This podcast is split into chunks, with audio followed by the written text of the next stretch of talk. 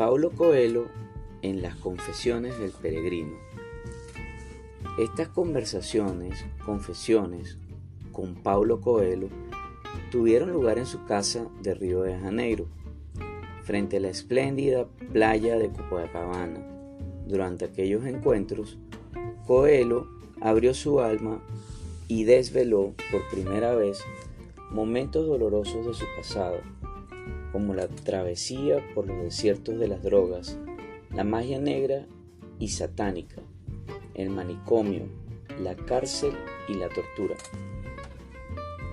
Coelho fue siempre un inconformista, un buceador de cosas nuevas, lo que lo llevó a probar todo lo bueno y lo malo que se presentaba en su camino.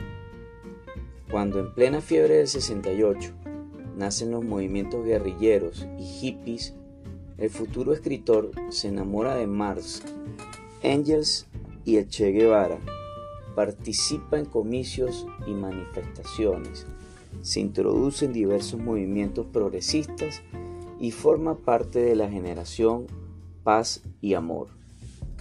En este momento, cuando Coelho empieza a poner en crisis su ateísmo y busca nuevas experiencias espirituales tras las huellas de Castañeda, después escribe y publica, convirtiéndose en uno de los autores más vendidos del mundo.